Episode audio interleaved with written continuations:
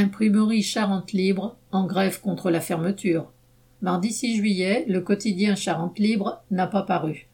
La plus grande partie des salariés ont fait grève contre l'annonce faite par le directeur au Conseil social et économique CSE du groupe Sud-Ouest propriétaire du journal qui veut fermer l'imprimerie d'Angoulême en 2022, menaçant plus d'une vingtaine d'emplois.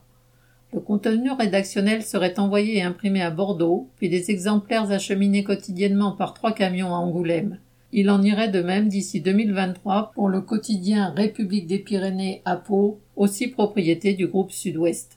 Le directeur argue de la baisse des ventes du journal papier et des recettes publicitaires, disant que, entre guillemets, trois imprimeries, Angoulême, Bordeaux, Pau, c'est trop, et prétextant une, entre guillemets, forte dégradation des indicateurs financiers conduisant à des pertes d'ici quatre ou cinq ans. C'est une allégation biaisée, alors même qu'actuellement le groupe est notoirement bénéficiaire. Quant aux travailleurs, on leur propose soit des licenciements négociés, soit une mutation à Bordeaux, d'autant plus inacceptable dit un syndicaliste que beaucoup ont dépassé la cinquantaine, ont leur famille et une maison sur place.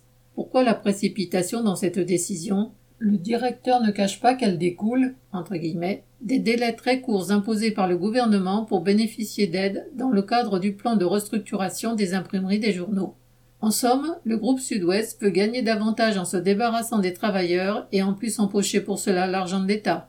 Ce plan scandaleux contre l'emploi des salariés doit être mis en échec. Le groupe Sud-Ouest a de l'argent et si la charge de travail diminue, il faut la répartir en préservant l'emploi et les salaires. Correspondant Hello.